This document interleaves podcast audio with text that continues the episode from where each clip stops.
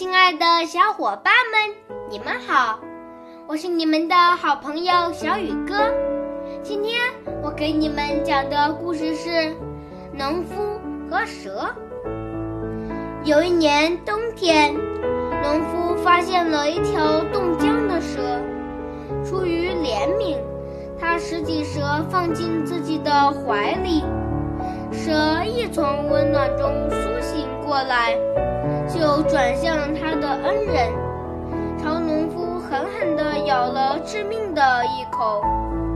这个可怜的人倒下了，奄奄一息地说：“这是我咎由自取啊！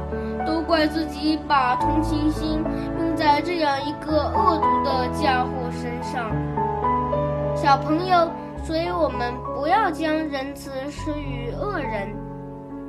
好了，今天的故事就讲到这里，明天见。